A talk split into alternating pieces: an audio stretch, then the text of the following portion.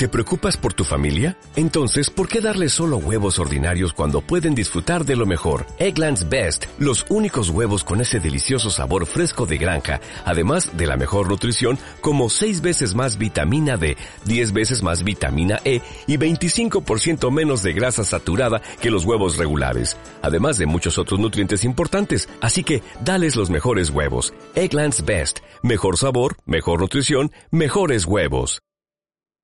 No, que dicho esto de debido, que de paso les conté así que al pasar, eh, dice, el que tiene mucho miedo tiene cosas que, tiene cosas sucias. Eso es clarísimo. Hubieron muchas coimas entre muchos personajes políticos, empresarios, intendentes, jueces. ¿Sigo? Acá el tango se baila de varios. Yo no le tengo miedo porque claramente no he sido parte. Vamos a hablar de un tema que mm, cada tanto nos enteramos o vemos por televisión que le pasa a deportistas o como charlamos hoy con mi compañera Gisela, a veces nos enteramos de, gente cercana que ha pasado por, por esta dramática situación de la muerte súbita. Eh, pues es que es la semana de la muerte súbita en Argentina, eh, se registran 40.000 casos por año. ¿eh? El 80% de los episodios, los pacientes tenían enfermedades cardíacas y no lo sabían. Vamos a hablar con un experto que nos ayude a entender, a conocer de qué se trata y cómo quizás podemos evitarla. Claro que sí, eh, aquí lo tenemos con nosotros, eh, lo sumamos al vuelo de regreso al doctor Fernando Escasuso, él es cardiólogo jefe de electrofisiología y también arritmias del Instituto Cardiovascular. Muy buenas tardes, doctor. Santiago y Gisela lo saludan. ¿Qué tal? Buenas tardes. Este, un gran saludo para el estudio y toda la audiencia. Muchas, Muchas gracias. Bueno, eh, nos hacíamos muchas preguntas fuera de micrófono para poder encarar esta nota y se me no se me ocurre otra cosa más que comenzar por una descripción y, por una definición de lo que significa la muerte súbita.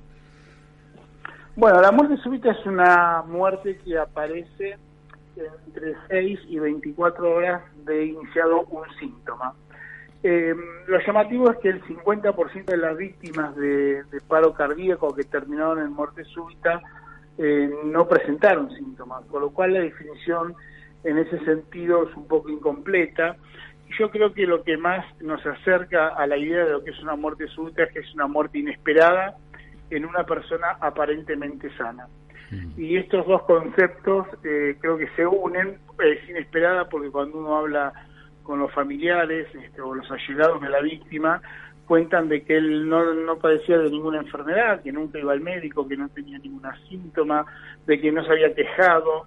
Eh, entonces acá se crea como un preconcepto de que la ausencia de síntomas es ausencia de enfermedad. Y las autopsias demostraron que el 80% de estas personas tenían enfermedad cardíaca, tanto en el músculo como en las arterias, en uno de esos dos lugares con lo cual lo que había era una enfermedad cardíaca no diagnosticada y asintomática.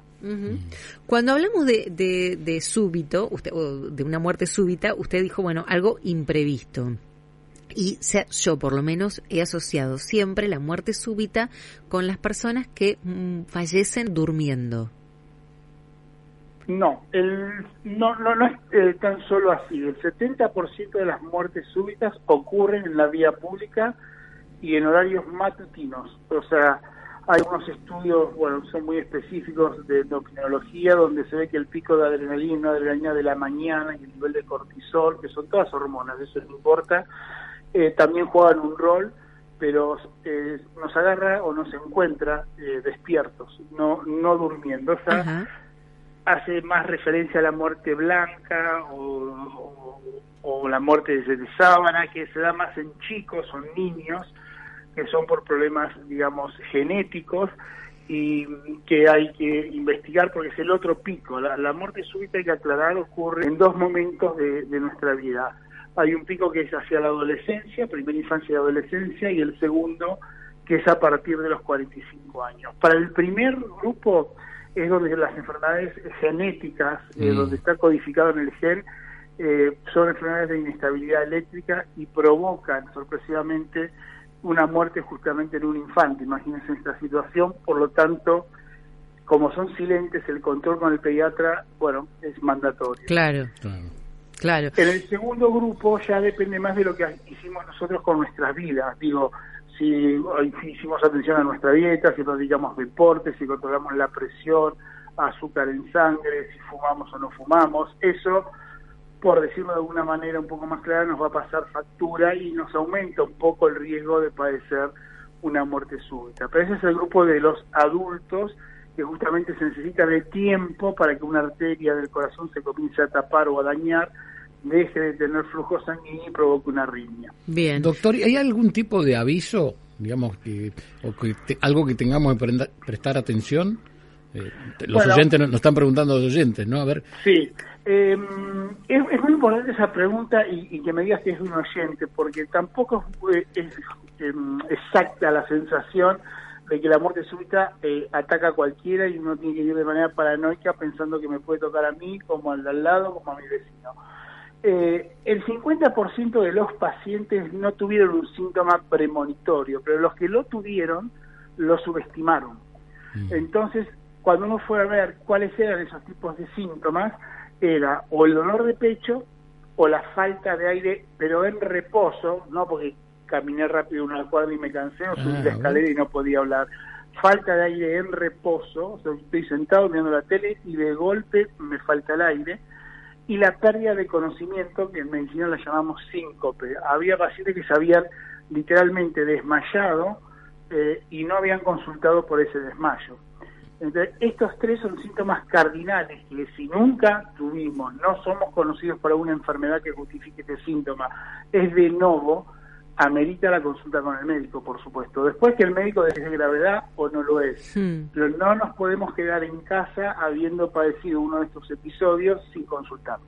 Usted nombró eh, dos etapas de la vida, me voy a quedar con la última, que es la que debe tener la mayoría de nuestros oyentes, que es la de los 45 en adelante. Uno se hmm. va, va al cardiólogo, va a visitar al cardiólogo. Usted nombró el tema de las arterias digamos, y nos indican un electrocardiograma, nos indican una prueba de mm, fuerza, ¿cómo se llama? Mm, sí, una ergometría. Una ergometría. Y digo, y, y el tema de las arterias, ¿forma parte de, digamos, de, ese chequeo general? Porque, digo, ¿es, es común o, o nos lo tienen que pedir? Bueno, no, no, no, no quiero complejizar el tema, pero lo que pasa en nuestra rutina diaria es que el ejercicio pone en evidencia una lesión en una arteria coronaria, ah, aunque se le está tapando las arterias, eh, si uno le exige como si fuera el motor de un auto y el motor está mal, en alta velocidad se agrava el problema.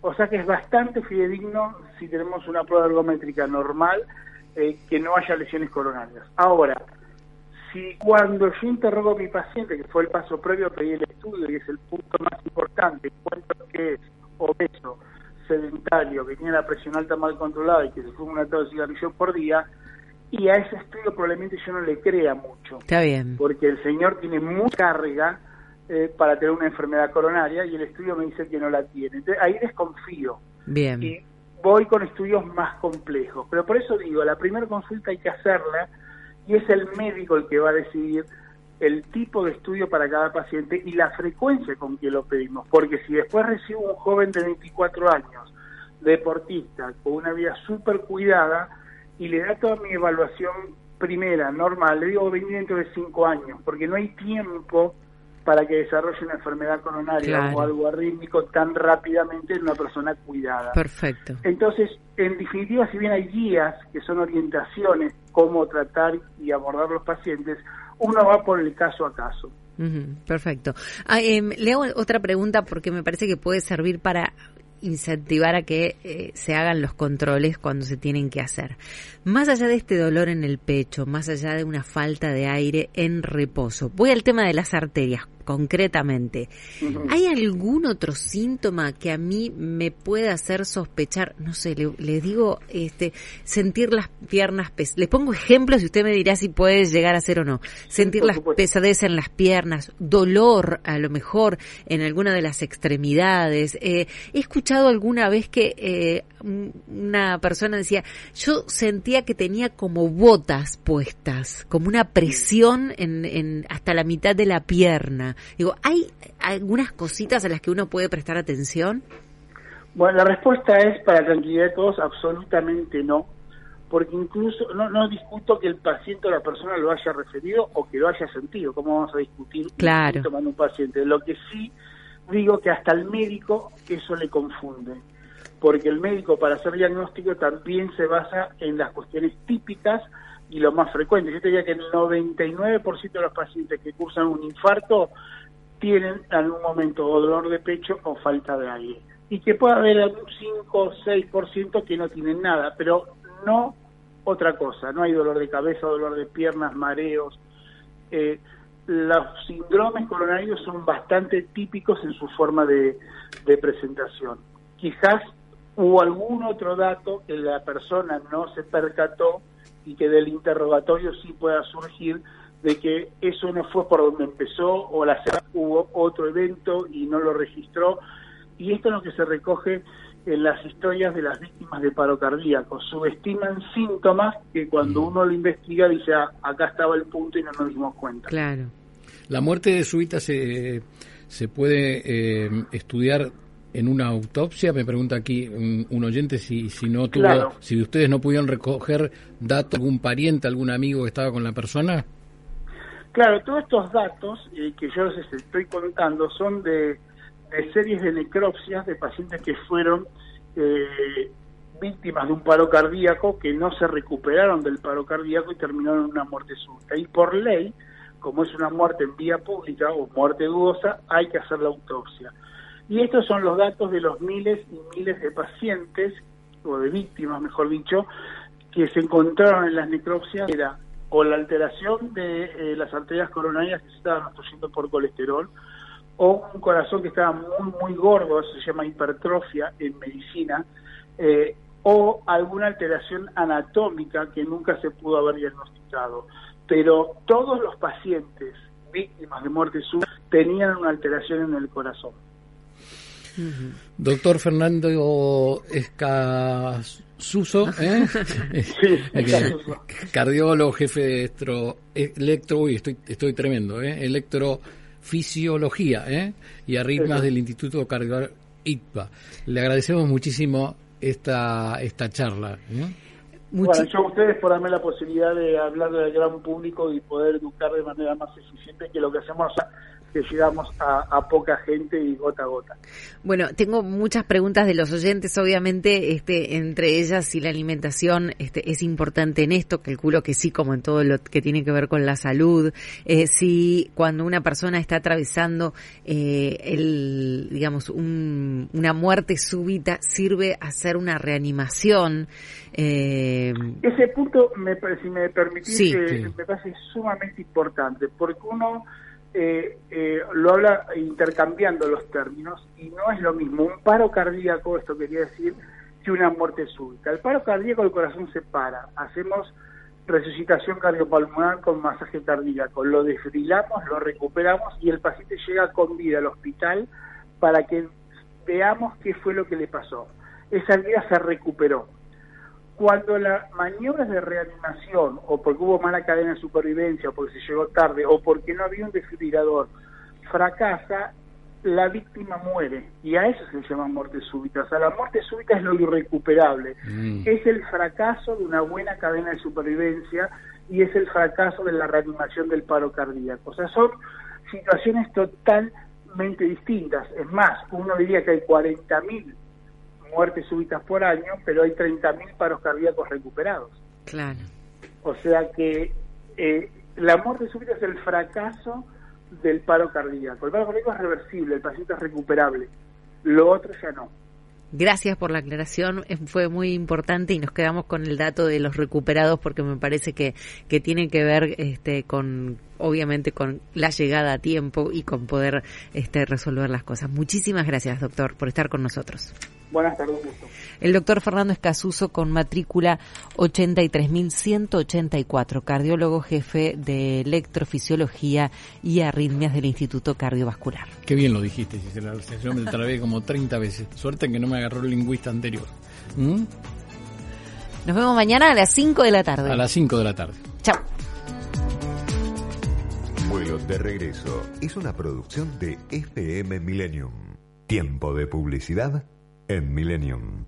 ¿Sabías que cada donación de sangre puede salvar cuatro vidas? En los hospitales de la ciudad y en las campañas de donación se brindan turnos para donar de forma sencilla, rápida y segura. Conoce más en buenosaires.gov.ar barra donasangre. Buenos Aires Ciudad. Nuestra trayectoria nos une a tus ganas de viajar, disfrutar, trabajar, emprender y progresar.